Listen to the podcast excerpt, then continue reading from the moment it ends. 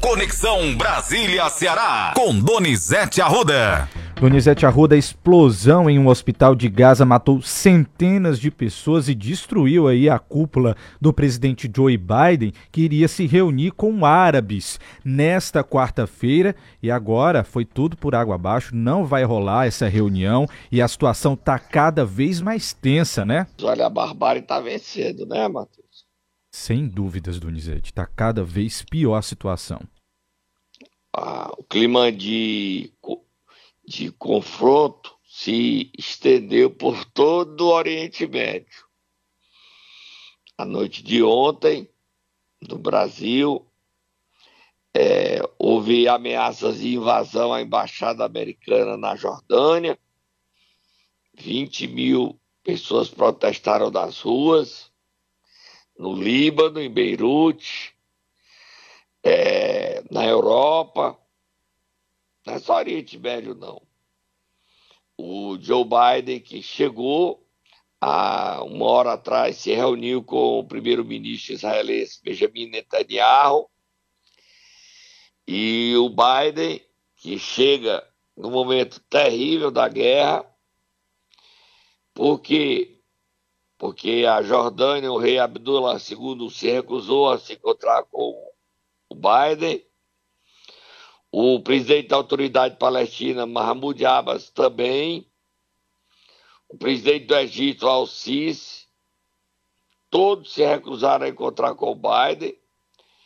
O Biden chegou num rígido esquema de segurança. Diz que o ataque foi lamentável e que, pelo que ele se informou, não foi Israel Israel amanheceu esta quarta-feira tentando provar sua inocência. Só que o terror está vencendo, porque novos ataques aconteceram na faixa de Gaza nesta manhã, início de tarde, lá no Oriente Médio. A situação é muito grave muito grave. O Irã ameaça entrar em guerra. E sabe o que é que é mais assustador, Matheus? O que, Donizete? O preço do barril de petróleo há um risco de sair de 90 dólares para 150 e isso afeta a economia brasileira e a economia mundial. O Biden chega lá com esse risco. Dois porta-aviões estão lá Israel, que é, uma guerra onde ninguém tem razão e ninguém tem, direi tem direitos, mas não respeitam. Agora, a razão, ninguém sabe o que é que tem. Há um, uma morte da verdade. Todos mentem, todos querem ter a sua verdade. Só que a verdade verdadeira ninguém sabe, né?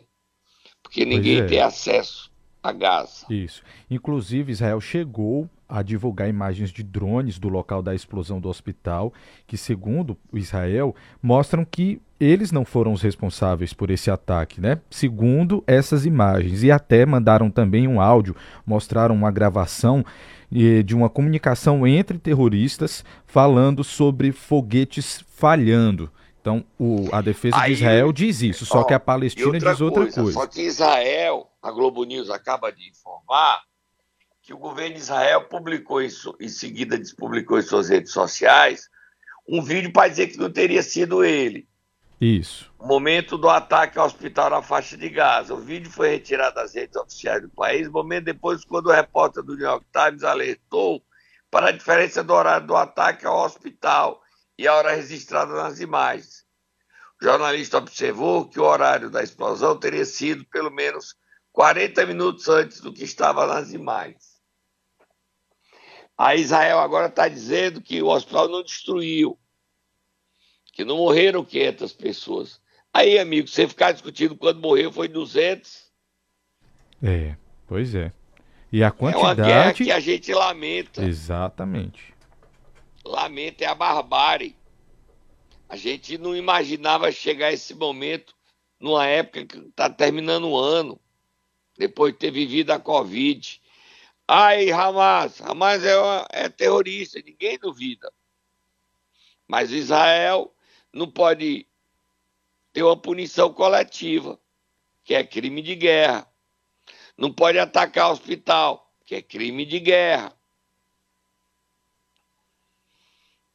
E as consequências para os judeus são desastrosas. Desastrosas. O ódio ao, ao povo judeu só cresce com essa guerra. O ataque terrorista, o Hamas, está todo feliz. Porque Israel estava se reunindo com a Arábia Saudita, as conversas pararam. Todos os países árabes ficaram ao lado do povo palestino, Israel ficou isolado. Arábia, Emirados Árabes, Jordânia, Egito, Tunísia, todos criticaram Israel. E esses países não têm dúvida sobre o ataque, acusam Israel. O presidente Joe Biden tem sua reeleição muito, muito comprometida por conta dessa guerra. Ainda falta um ano. Eleição é em novembro do ano que vem. Mas as consequências são devastadoras. A CNN Internacional mostra novos ataques. E o povo palestino não tem água, não tem comida, não tem remédio, não tem nada. As cirurgias no, nos hospitais são feitas sem anestesia, Matheus. Imagina a dor e o sofrimento dessa gente. Não dá para imaginar, né, Donizete? Nem dá para imaginar. E o que Israel não autoriza sair os brasileiros. Apenas pensa e fala em ter um corredor humanitário para mandar comida e água. É difícil. Vamos terminar o nosso próximo assunto, Matheus. Vamos lá, Donizete, retornar aqui para o Brasil, então, com informações da política, porque ontem foi entregue, então, o relatório final da CPMI dos atos antidemocráticos pela senadora Elisiane Gama. E aí? Indiciou Bolsonaro e mais 60 pessoas, né? É, e teve briga, né, no plenário da, no plenário da Câmara, teve briga entre Gustavo Gaia Kiko Seleguini e André Fernandes. O clima foi um duelão de abestados grande. Mas vamos ouvir a senadora Eligene Gama falando. O então presidente tem responsabilidade direta como mentor moral por grande parte dos ataques perpetrados a todas as figuras republicanas que impuseram qualquer tipo de empecilho à sua empreitada golpista. Agentes públicos, jornalistas, empresários, militares, membros dos poderes, todos sofreram ataques incessantes por parte de Jair Bolsonaro e de seus apoiadores, muitos deles ocupantes de cargos públicos que se utilizavam da máquina estatal para coagir e agredir pessoas. Isso é só um trecho da leitura do relatório, tá, Donizete? A gente tem também aqui o deputado André Fernandes, que falou logo em seguida comentando aí a decisão do relatório. Vamos ouvir? Vamos. O relatório desta CPMI já estava pronto, desde antes dela se iniciar. Das 24 oitivas realizadas ou agendadas aqui nesta CPMI, Apenas três não contavam com o pedido da relatora e ou da base governista. É isso mesmo. Dos 24, apenas três não contavam com o pedido da relatora ou da base governista. 21 da base da relatora. Três da oposição. Lembremos que foram aprovados centenas de requerimentos divorciados do objeto desta CPMI, que não fazem nada além de devassa na vida de opositores políticos. Eita, Donizete. É, mano. O clima tá ruim na, no Oriente Médio, como também tá ruim no Brasil. O líder saudita MBS, é Mohammed bin Salman, deixou o secretário de Estado americano Anthony Blinken esperando por horas para uma reunião. Horas. Mas só apareceu na manhã seguinte. Imagine como é que está o ambiente político no Oriente Médio, hein? Por consequência, se fosse lá só deles, a gente não se metia, né, Matheus? É verdade, Donizete. Mas aí veio esse clima aí. Ontem no TSE o Bolsonaro foi absolvido de três acusações, tá? O TSE julgou e o absolveu de acusação de abuso nas eleições do ano passado. Três vitórias. Vamos tomar um cafezinho, beber uma aguinha, um suquinho de maracujá para acalmar. E a gente volta já, Matheus. Porque o dia é de muita tensão. Quem explodiu o hospital? Quantos morreram? Só que a verdade não, ninguém sabe quem é. Mas quem perdeu fomos nós, o povo Sim. do mundo. Porque essa guerra. Ah, o Hamas é terrorista. Quem duvida disso? Mas Israel está fazendo uma punição coletiva. Momento Nero! Vamos lá, Donizete. Nesta quarta-feira, quem é que nós iremos acordar? Me Diga conte. aí pra mim, Matheus. Quem é que a gente acorda? O Tata acorda aqui hoje, Matheus. A gente acorda o presidente nacional e estadual do PDT, Donizete. Quem é? Está voltando da Índia, André Figueiredo. E ele tá então. rindo do Cid Gomes. André Figueiredo, para de magoar Cid Gomes, para. Ontem ele recorreu, ele quer ser presidente. E a briga no PDT cearense está feia. E o André não diz nada, só ri. Ri e canta a musiquinha. Primeiro o Tata acorda, depois a gente, a gente canta a musiquinha pro Cid Gomes, o André canta. Vai, vai, Tata acorda, André.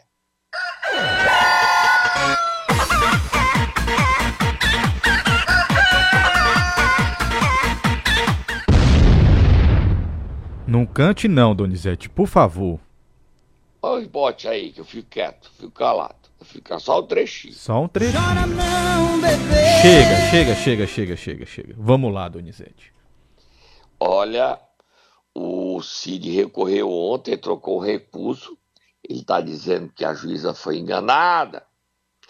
Ele sabe que o mandato dele termina dia 23 de dezembro, o mandato desse diretório, e ele não vai mandar nada. Nós já estamos terminando dois meses. Aí o Cid Gomes está aí nesse jogo. Ontem, o deputado Osmar Baquite, vice-presidente, segundo vice-presidente da Assembleia, discursou e meteu pau no André Figueiredo. Vamos ouvir o Osmar Baquite falando e dizendo: todo mundo tem que sair para onde, deputado? Onde é que vocês vão? Quem quer vocês todos? Diga qual partido que quer vocês, diga aí, deputado. Três estaduais, quatro federais, diga aí. Tem não. Vamos ouvir ele falando. Esse mesmo PDT, que não é o mesmo, deputado Renato Rosendo, chuta essa liderança, tenta expulsar do partido, fazendo todos os gestos de ingratidão todos os gestos de trairagem e golpismo. Foi feito um acordo para que o Cid ficasse no partido até dezembro, e em dezembro ele votaria na chapa que tem o André, que terá o André como presidente, ou que teria. Mesmo contra a nossa vontade, nós acatamos a decisão do senador Cid Gomes. Sabendo que em dezembro o Cid sairia, o André entraria, ficaria a mesma coisa, ou seja, é botar raposa para pastorar galinheiro. Mas o que eu quero dizer mesmo é: devemos e vamos continuar lutando para repor a verdade e a justiça de maneira democrática. Mas eu, pessoalmente, defendo, eu pessoalmente defendo a saída em bloco de todos os deputados estaduais e federais, de prefeitos, do senador Cid Gomes, para comandarmos um novo partido no Ceará. Isso que está acontecendo traz insegurança para os prefeitos, vereadores e na capital também. Se vale para cá, vale para lá também. Raposa, Ô, deputado Osmar, que partido é que quer vocês? O Podemos não quer o Cid, não. O Podemos aceita o Bismarck Maia, que tá, a ter suas contas desaprovadas pelo TCE de 2019. Se mantida essa essas contas desaprovadas fiquem inelegível. E os senhores vai para onde? Outra coisa, deputado Osmar Baquite. O André alega que o Cid assumia a presidência, mas não era para dar carta de anuência. Ele deu. É um, uma norma que desobedece à direção nacional do PDT. Deu uma carta de anuência para o Evandro Leitão. O senhor saindo para desafiar, vocês perdem o mandato. Todos perdem o mandato. Não brinquem com isso, não, que o TSE vocês não controlam, não. Vocês podem controlar o TRE, mas eu nem sei se controla, porque a decisão da Justiça Cearense foi para afastar o Cid, foi para anular a reunião. O Cid Gomes perdeu já cinco derrotas para o André. O Brasil perdeu de 2 a 0. O Cid já está 5 a 0. André 5, Cid 0. E o Cid está cantando a musiquinha o quê? Cadê a musiquinha do Cid? O que é que estão cantando para ele aí? Só um trecho.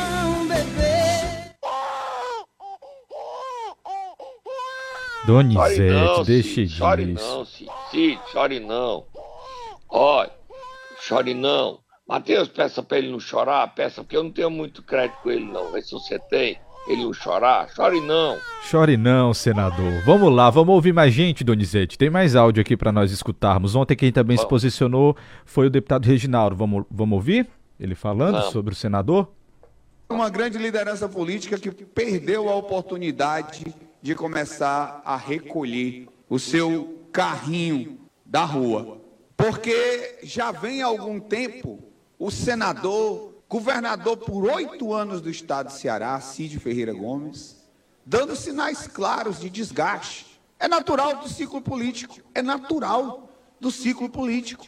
O estado de Ceará viveu o ciclo Tasso Gereissati, viveu o ciclo Cid Gomes, viveu, passado, acabou. Mas há uma luta tão grande pelo poder. É pelo poder, não é pelo povo, não é pelo Ceará, é pelo poder. É um desespero de se manter com o poder que está fazendo um homem com a experiência política de Cid Ferreira Gomes, apontado aqui por muitos, como uma das grandes lideranças políticas do Estado, está como alvo de uma guerra onde o maior derrotado está sendo ele. Não é o PT, não são os deputados do PDT, é Cid, o maior derrotado desse processo. Eita, Donizete. Ai, bota a musiquinha. Merece a musiquinha.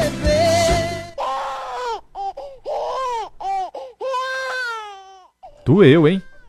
Doeu. Olha, o Osmar Baquite defendeu que o Evandro Leitão se filia ao PT e porque Guimarães e Guilherme Sampaio, presidente municipal, tem maioria no diretório municipal e dispute as prévias. Deputado Osmar Baquite, o senhor não conhece nada do PT, nada. Infelizmente, o senhor não sabe nada do PT. PT de Fortaleza o senhor conhece tanto quanto eu. Nada. A história é outra completamente diferente. Nós temos ele falando aí, defendendo que o Evandro vá pro PT, Matheus? Dá Com pra pegar certeza, rapidinho? já tá no ponto. Vamos ouvir. Não, aí eu não sei, é uma decisão pessoal do, do, do presidente Evandro Leitão. Ele é que pode falar sobre isso. Com certeza ele vai se filiar a um partido. Eu, eu, eu, Osmar, defendo que seja o PT, pelo fato de ter o Lula, de ter o Camilo, de ter o Elmano isso, perante a população, ajuda muito a mostrar que ele tem as condições de governabilidade para o futuro.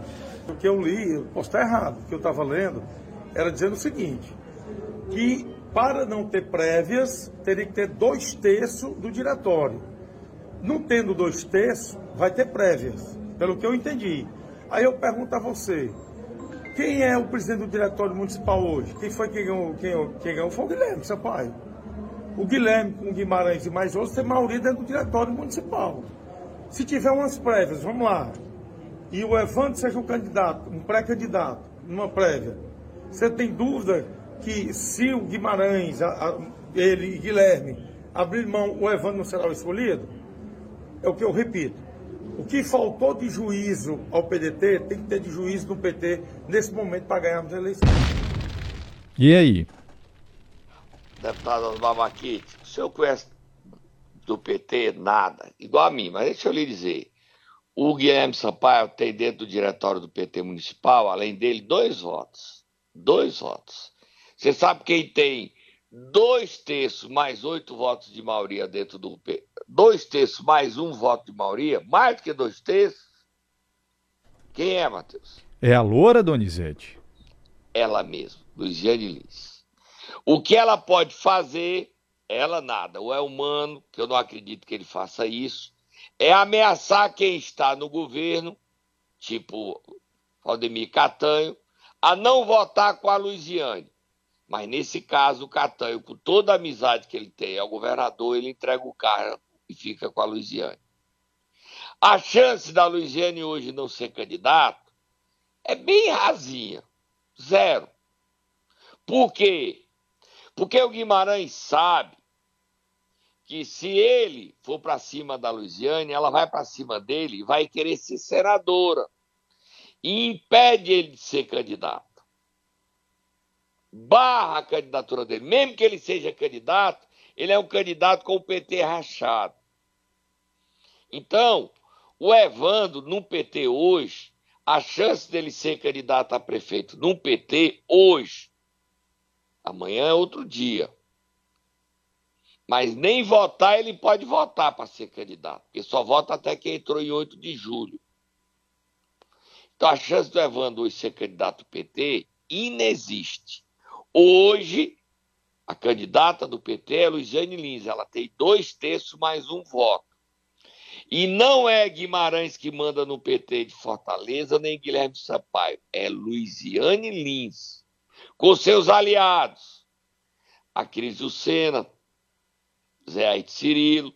O Guimarães, no colégio do diretório, tem 15% dos votos. No máximo, 10% a 15%. Quem controla é a Loura. E o Evandro Leitão tem que ter cuidado para não fazer leituras erradas. Conversar com o governador que conhece o PT de Fortaleza. Conhece. A Luiziane tem maioria e ao querer dizer. E não é bem-vindo o Cid no PT. Nem ele, nem os 13 deputados, 10 deputados, 3 suplentes e 4 deputados federais. Não são bem-vindos no PT. Nem o Cid. O Camilo pode até querer que o Cid vá para o PT, mas o Guimarães não. Porque aí o PT não teria duas vagas de senador, seria só um, e a vaga lá é do Guimarães. Então o Cid para onde é que o Cid pode ir? Para o Podemos, mas o Podemos resiste à filiação do Cid. Resiste. Renata Abreu não quer o Cid lá. E não quer por quê? Porque ela diz o seguinte: por onde o Cid vai, a família Ferreira Gomes destrói partidos. O ambiente é tenso. Próximo assunto, Matheus. O bispo da Diocese de Crateus, o Dom Ailton Meneguzzi, se pronunciou ontem sobre as notícias de que ele e outros quatro padres estariam sob ameaças de morte. Solta Moab, Matheus. Moab, Moab, Moab, Moab, Moab, Moab, Moab, Moab. Ameaça de morte contra o bispo e os quatro padres não tem nada a ver com facção, tá? Nada a ver. Que era a informação inicial. O que é que houve? Um seminarista, João Pedro,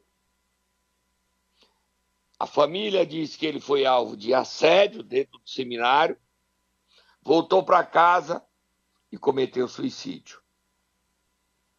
A família promete vingança. O pai não nega que queira matar o bispo e os quatro padres. Essa história é falada abertamente em Itauá, em Crateús e a igreja está pagando um preço muito alto. A gente está ficando aqui dizendo com muito cuidado, porque a família prometeu gravar áudio, vídeo para nós, contando todos os dramas do filho. E o pai do João Pedro está revoltado com o bispo e os quatro padres. Acusa, inclusive, um padre. Lê a nota do bispo dizendo que é nada disso dizendo que deu todo apoio, dizendo que é ameaçado por essa família. Não tem nada a ver. Que situação vexatória vive a Igreja Católica de Crateús e Tauá. Lê a nota aí do Vamos ver aqui, vamos ler aqui, Donizete, alguns trechos dessa nota que foi publicada ontem. Abre aspas. Afirmo que temos sido injustamente responsabilizados por familiares pela morte trágica de um jovem que esteve conosco por tão somente quatro meses em nossa casa vocacional em Crateús. O fato aconteceu em sua casa seis meses depois de ter deixado a comunidade vocacional. De nossa parte, temos a consciência de termos feito tudo o que poderíamos fazer para oferecer ao jovem recursos para um processo de integração pessoal. Constatado que o mesmo não estava se sentindo bem no processo e que este caminho lhe era, no momento, mais exigente do que ele poderia responder, decidiu-se pelo desligamento do jovem da comunidade vocacional. Mesmo assim, a Diocese de Crateús ofereceu tudo que foi possível, remédio, psicoterapia, despesa com deslocamento, para que o mesmo continuasse a ser assistido. Em nenhum momento lhe faltou isso. Infelizmente, para a dor da família e de todos nós, o jovem cometeu aí suicídio. Lamentamos profundamente e acreditamos que ele repousa nos braços do Divino Pai das Misericórdias, diz um trecho então da nota. A família, a nota acusa a família, né?